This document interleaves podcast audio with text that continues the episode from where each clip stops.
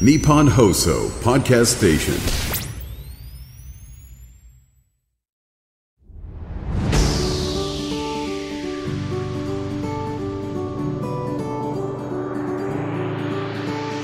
日本放送楽天証券プレゼンツ。人生流し作れよ資産。楽天証券プレゼンツ人生流し作れよ資産。パーソナリティの半沢美穂です。この番組では毎回資産作りの相談役である独立系ファイナンシャルアドバイザー略して IFA をゲストにお迎えして資産作りのあれこれを一緒に一から学んでいきます。今回のゲストは前回に引き続きこの方たちです。CS アセット株式会社から代表取締役社長の山田由香さん。IFA の土方智さんです。よろしくお願いします。よろしくお願いします。お二人が所属する CS アセットはどんな事業者さんなんでしょうか山田さん。はい、えー、私ども CS アセット株式会社ですね。おかげさまをもちまして今年創業10周年を迎えました。北は札幌ですね。南は鹿児島。名古屋の本社を含めまして全国20店舗を展開しておりまして現在ですね210名ほどの IFA が在籍しております。日々ですねお客様のライフプランの相談ですとか資産運用の長期的なアドバイスを行っております。最近ではですね、えー対面のセミナーですとかオンラインセミナー合わせてまた依頼があった企業様向けですとか、えー、学校様にですね金融セミナーを行ったりもしております。は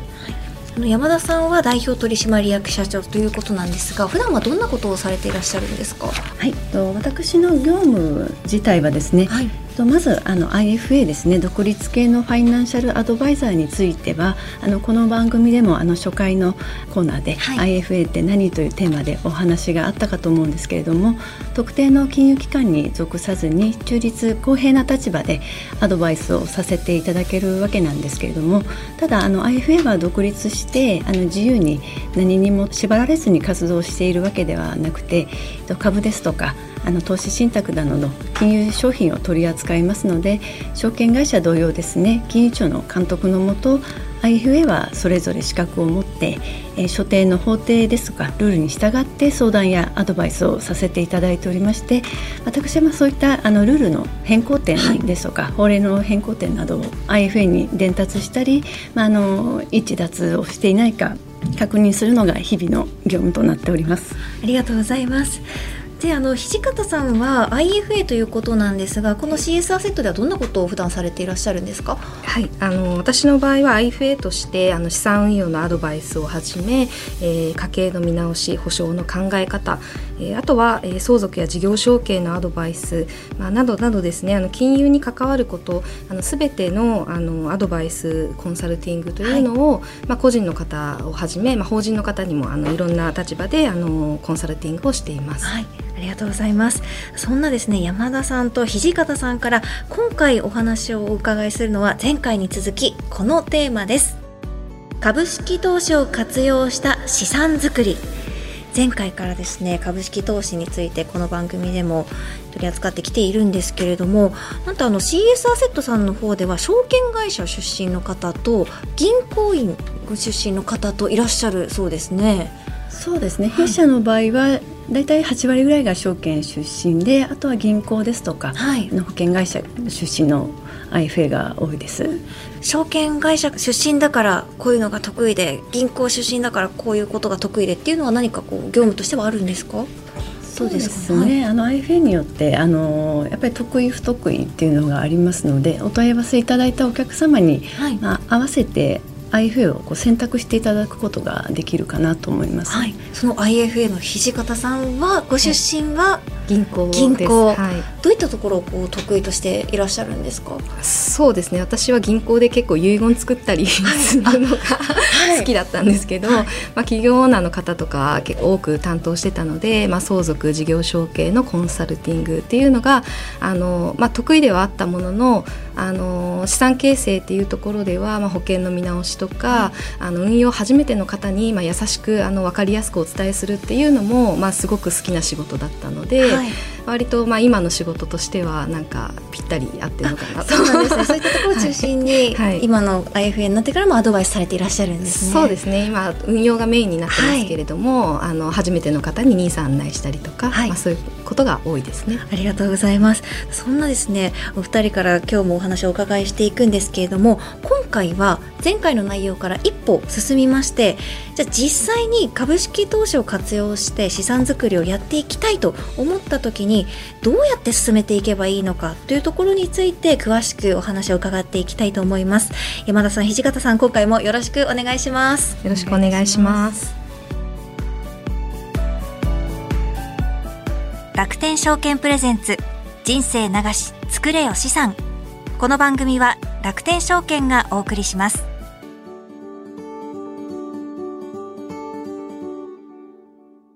楽天証券プレゼンツ人生流し作れよ資産改めましてここからは CS アセット代表取締役社長山田由香さん IFA の土方智さんから株式投資を活用した資産作りどう始めて進めていけばいいのかというところでお話を伺っていきます。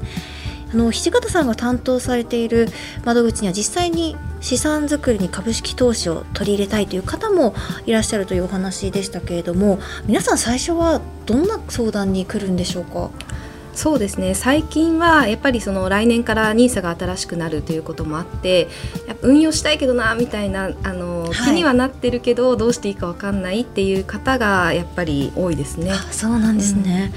うん、のそういった方に向けて、はい、始める前に必ずお伝えしていることは何かありますか、はい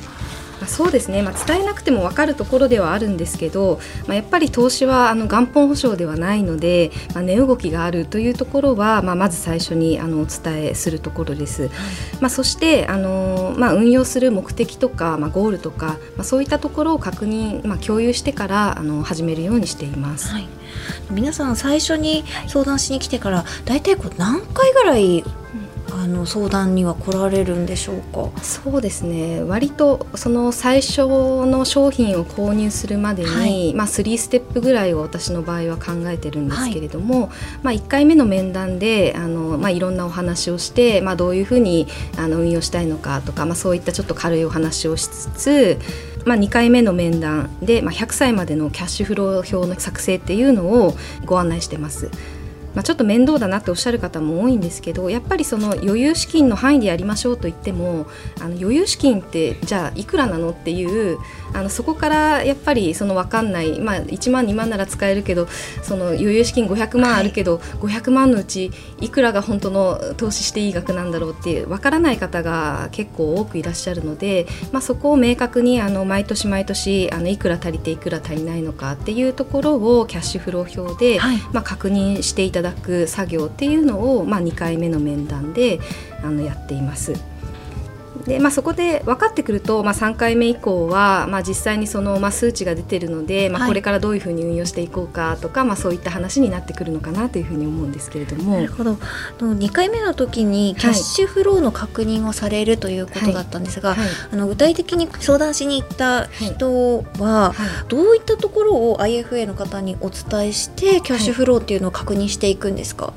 そうですね。まず大きくは収入と支出というところですね。毎月いくらぐらいあの出ていって毎月いくらぐらい入ってくるのかっていうところが基本になるんですけれども、まあ、あとはその家族構成によってもかかる支出が変わってくると思いますので、まあ、お子様いらっしゃる方はまあ今いくつで、まあ、将来的に、まあ、例えば東京であればもうオール私立っていう方多いと思うんですけど、はい、まあ、私熊本出身なんですがその熊本で結構高校までオール公立で行くケースも多いのでその公立なのか私立かによっても教育費が変わってくるので、まあ、そういったその、まあ、まずは親御さんがどういうふうに進学させたいかっていう意向のところだったり、はい、まあ、住宅を持ち家なのか今賃貸なのかっていうところとか年金が将来いくらぐらいもらえるかっていう、はい、まあ、そこはあのモデル値であの勝手に出したりはするんですけど、はい、まあ、そういったところとか結構細かく。あそうなんですね、はい、それはあの何歳までのを一旦こう計算出すんでしょうか、そうですね。一応私の場合はあの100歳までの,、あのところを算出して出すようにしています。やっぱりキャッシュフローを確認するっていうのは大事な部分ですか、ね、とても大事だと思います、はい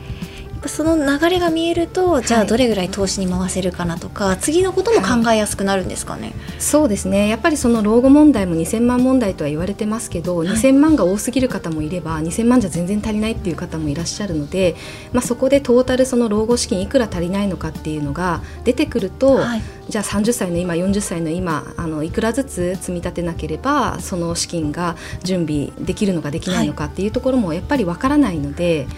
まあ、預金で足りるのか運用しなきゃいけないのかっていうのも、まあ、そこで確認が取れるんじゃないかなというふうに思います。なるほど。そしてそれを確認した後に3回目の相談ではいよいよ何を買っていくかを決めていくところに向かっていくと思うんですけれども。はい銘柄の話をもうするのか金額のお話からまずしていくのか、はい、どういったご相談をするんでしょうか？そうですね、まあ、そこはちょっと人によってあのいろいろバラバラになってくるんですけどちょっとその作ったキャッシュフロー表とやっぱりリンクしないこともあるんですが、はい、えー、やっぱ投資が初めてっていう方はそういきなりじゃあ500万やりましょうって言っても、はい、ちょっとどうしようってなりますよね。そうですね。大きい額だなと思って、うん、そうですよね。なのでやっぱり基本的にはまずあの NISA の活用っていうところ、はい、えー、毎月1万円の、えー、積み立てのところから始めましょうっていう方があの多いですね。積み立て NISA からスタートする人が多いんですか、うんまあ、そうですね積み立て NISA からというよりかまあ、その積み立て投資。あなるほど、はい、はい、あの1万円ぐらいだったらとりあえずやってみるには、ね、ちょっとご飯食べ行ってもすぐなくなる金額ですよね、はい、なので投資しても、まあ、万が一なくなったとしても怖くない金額から始めるっていうのが大事かな、そこからスタートして、はい、例えばこう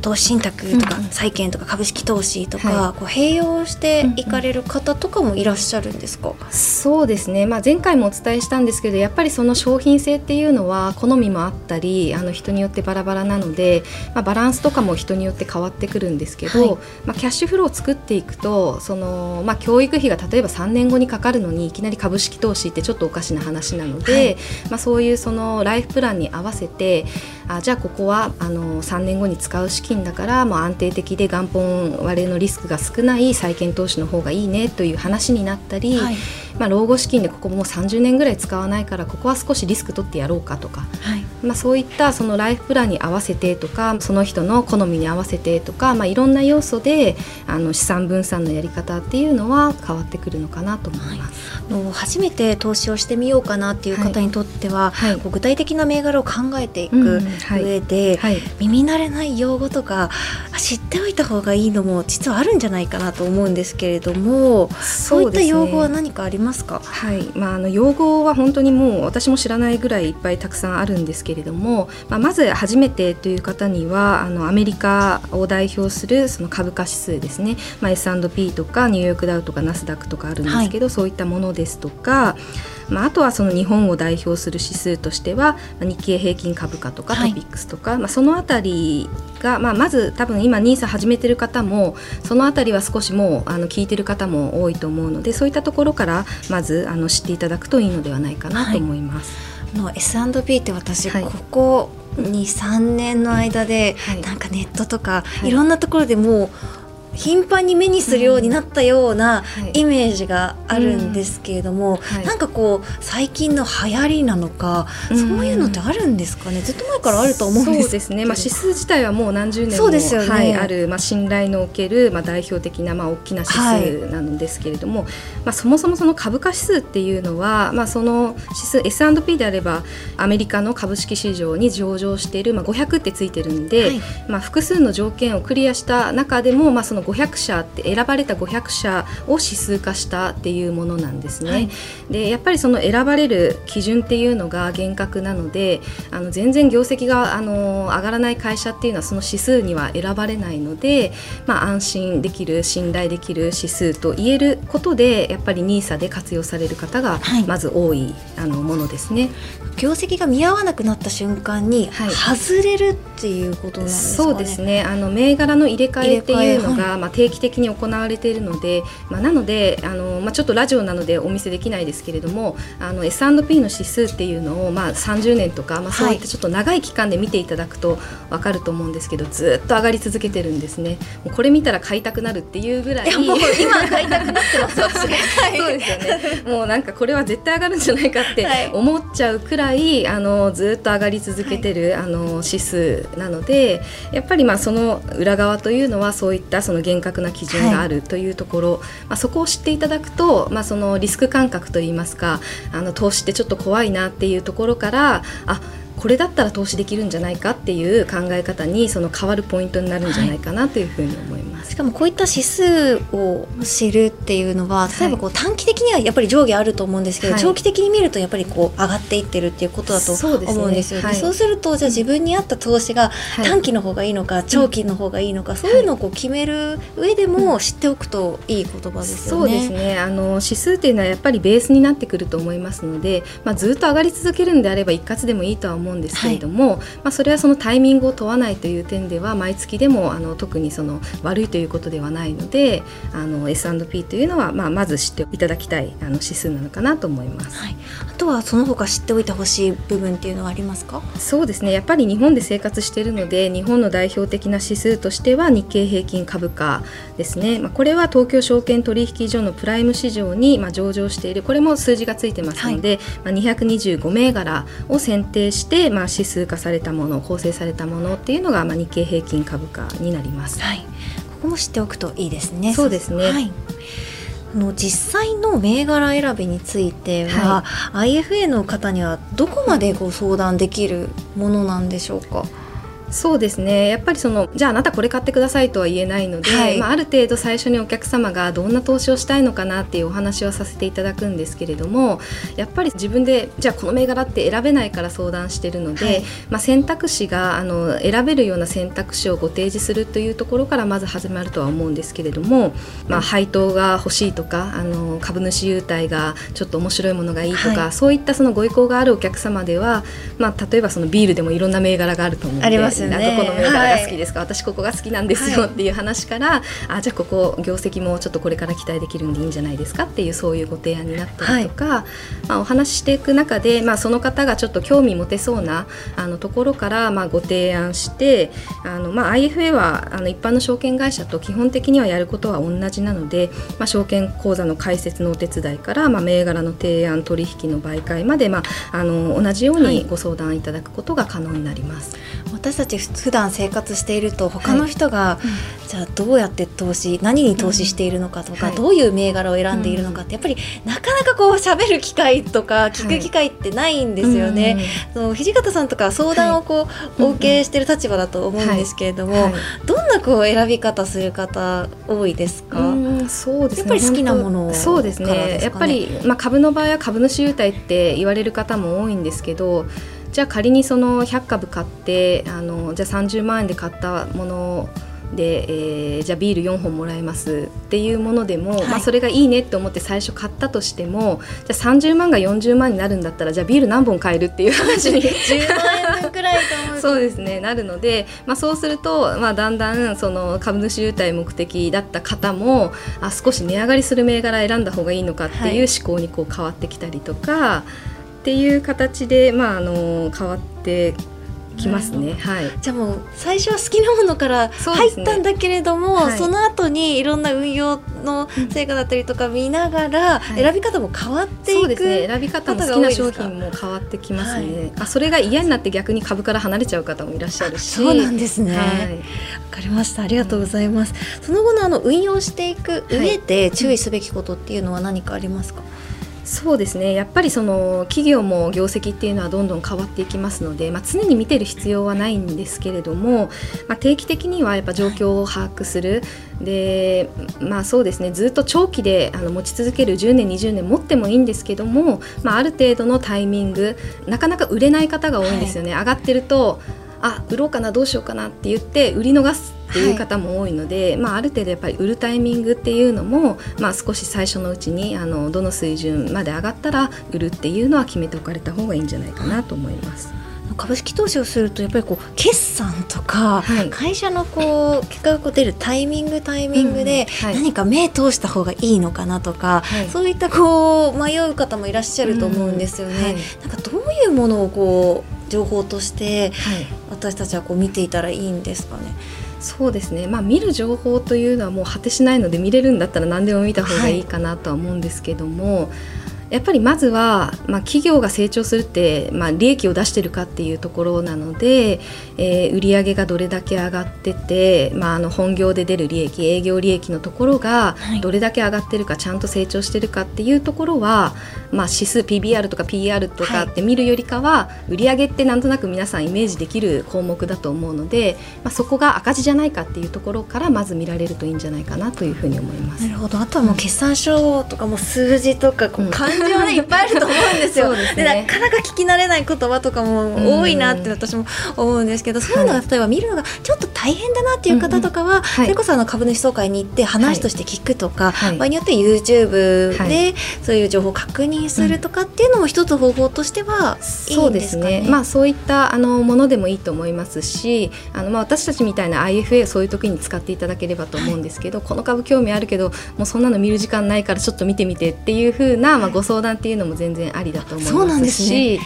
はい、やっぱりそのご相談でその私もやっぱり自分の興味のあるところしか見なかったりしますけどお客さんからご相談をお受けすることでああそういう銘柄いいねって逆に思ったりとか、はい、探しながらあの気づいたりすることもあるのでいろいろ何でも言ってくださいっていうふうにお客さんには言っててもう言われるごとに私去年まで日本株全然興味なかったんですけど、はい、お客さんからすごい相談が来るようになって今年はすごい日本株推しになってますし。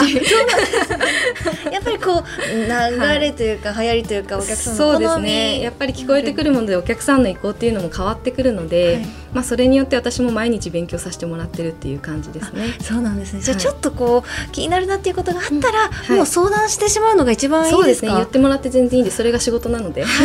もう本当に心強い お言葉ありがとうございます。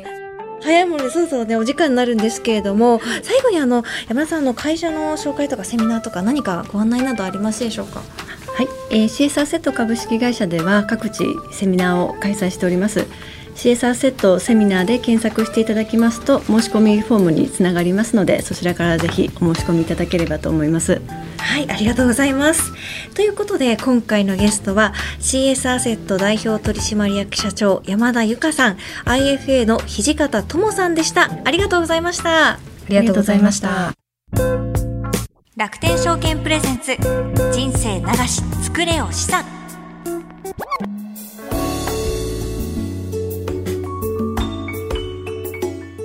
て、ここからは楽天証券インフォメーションのコーナーです。このコーナーでは毎回楽天証券からの耳寄り情報をお届けしています。担当するのはこの方です。楽天証券 IFA 事業部の平田理沙さんです。平田さん、こんにちは。こんにちは。よろしくお願いします。今日もね、よろしくお願いします。今日は10月13日。はい。実は私調べたところ、はい、さつまいもの日って書いてあったんですよね。私小学校の時にあの学校の隣に畑があって、はい、そこにあのさつまいも掘りをするっていう行事があったんですけど、はい、平田さんの学校ありました？そういうの芋掘りのイベントはなかったあないんですね。地域的なものもあるんですかね私宮城だったので。いやでも埼玉はさつまいも有名なはずではあるんですけどね。そうですよね。よくそねありますよね、はい、さつまいものお店だったりとか、ね、農家さんも多いかと思うんですけどさつまいもお好きですか？好きです食べます？結構、大好きですね。さつまいも大学芋から芋けんぴであったり、もうさつまいも料理結構好きです。いいですねあお料理もされます？料理もします。え、はい聞いていいですか？お料理はスイーツとかも作るんですか？作ります。スイーツも作ります。ああ素晴らしい。ちょっと今度私にも。すいません。ちょっとねあの深く入り込んでしまいましたが。さて、えー、今回はですねテーマが株式投資を活用した資産作りということなんですけれども、はい、以前の放送で株ミニというですね少額からの株式投資個別株式を買い付けできるサービスも教えていただきました、はい、この他にも何かた株式のサービスっていうのはあるんですか？そうですね。あの株ミニの他にも株積みというサービスがあるので、はい、はい、今日は株積みについてお届けしたいと思います。わかりました。ということで楽天証券インフォメーション。今回は楽天証券の株積みについてお話伺ってみたいと思いますまずこの株積みというのはどういったサービスになりますか？株積みはですねあの個別株式の積み立て運用のことです。積み立てられるんですはいそうなんです。積み立て投資と聞くとどうしても投資信託のイメージが強いとは思うんですけれども、はいね、個別の株式でも毎月一定額積み立てることができるというようなサービスになってます。この個別の株式を積み立てることのメリットはあるんですか、はい大きく分けて3つあるというふうに思ってましてまずは自分で買うタイミングを考えなくていいこと。で2つ目に、まあ、優待の獲得に向けてあの計画的に積み立てができるっていったところと、はい、まあ、最後あの配当金もですね一株から受け取れるこういったところがあると思います。一株でも配当金って受け取れるんですか、はい、なんです。あ知りませんでした。そうなんですね。そうすると少額から買えるんですかね？株式に関しても、はい、なってます。あそれはあの金額を設定して積み立てていって金額に応じて買っていくっていうことになるんですか、まあ、ありますしあと何株ずつ積み立てて。い。く、株の数でも積み立てていける、それはもう選べるんですね。ありがとうございます。この株積みについて具体的に教えていただいてもよろしいですか？はい、そうですね。まずその自分で今買うタイミングを考えなくていいっていうふうにお伝えしたんですけれども、まあ以前お伝えした投資信託の積み立てと全く同じにはなります。毎月一定金額を自動で買い付けするので、まあ自分で相場を見て買うタイミングを考えなくていいっていったところがあります。はい、他にはですね、あのまあ優待の獲得に向けて計画的にっていったところなんですけれども、株主優待っていったところ、まあ、企業が株主様に対して、まあ、品物であったりサービスを提供するといったところなんですけれども多くの場合100株保有していないと株主優待を受け取る資格を獲得できないんですけれども、はい、株積みではですね、まあ、何ヶ月か後に100株になるようにっていったところで計画的に積み立てを行うっていったところでも利用していただくことは可能になってまいります。はい、そうなんですね、はいあとその配当金1株から受け取ることができますので、まあ、配当を実施している銘柄であれば、まあ、1株からでも受け取れるっていったところでのその積み立てた株数に応じて配当金も今後どんどん増えていくっていったところがありますので、まあ、モチベーションアップっていうところにもつながってくるかと思います、はい、ありがとうございます。この株積みもですね投資信託だけじゃなくて新たなこう積み立ての方法として選択肢広がっていくと思いますのでぜひね皆さんも気になる方はホームページとか見たら、はい、より詳しい情報書いてありますかね。はい、ぜひアクセスしてみてください。楽天証券 IFA 事業部の平田理沙さんでした。ありがとうございました。ありがとうございました。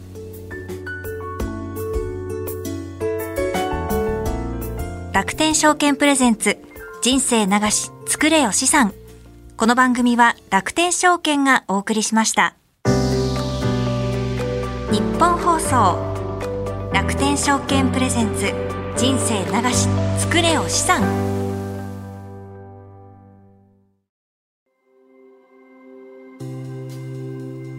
皆様には資産運用において信頼できるアドバイザーはいますか？大変複雑でかつ専門的知識を必要とする金融商品をどのように運用していけばよいのか？ご自身のライフステージに沿った適切な資産運用ができているのか不安。といったお客様の声を非常に多くいただきます。多くの悩みを伺う中で最大の課題は身近に適切な相談相手がいないことだと当社は考えています。そのようなお悩みの解決手段として楽天証券は IFA サービスをご用意しています。IFA とは公正中立な立場から皆様に資産運用のアドバイスを行うプロフェッショナルです。ネット証券である楽天証券と提携するアドバイザーが直接皆様のお悩みをお伺いし家計の見直しから資産承継までお客様のニーズや将来計画に沿ったさまざまなアドバイスを行います。アドバイザーは特定の金融機関から独立した立場で真摯にお客様と向き合い大切な資産を一緒に増やしていくことを常に考えています。さらに全国各地域に根ざしたアドバイザーはお客様やそのご家族と長期的なお付き合いをしながら皆様に寄り添って活動しています。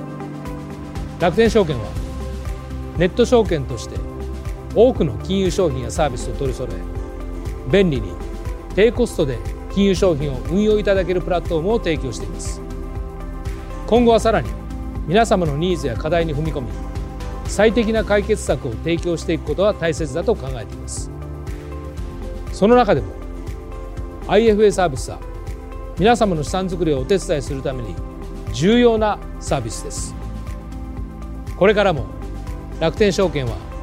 この IFA サービスを通じてお客様と共に資産づくりに取り組んでまいります。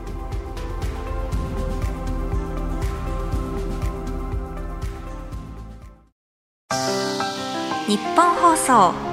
楽天証券プレゼンツ人生流し作れよ資産。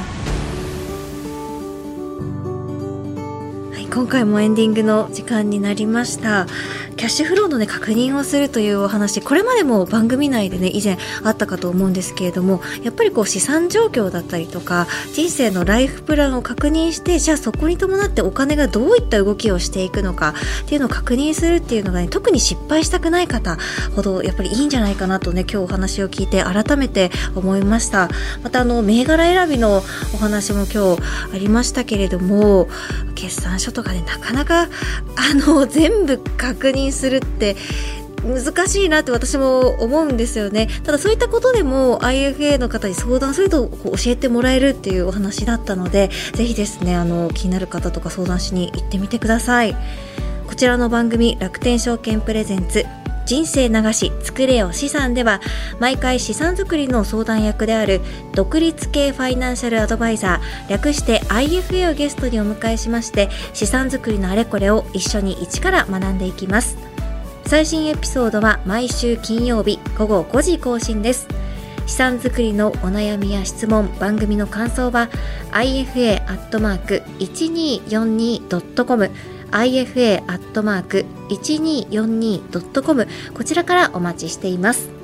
次回も引き続き CS アセット代表取締役社長山田由香さん IFA の土方智さんをお迎えしまして今度は株式投資を活用した資産作りに関するお悩み相談をさせていただきたいと思っています。こちらもお楽しみに。それでは楽天証券プレゼンツ人生流し作れよ資産。お相手は半沢美穂でした。ありがとうございました。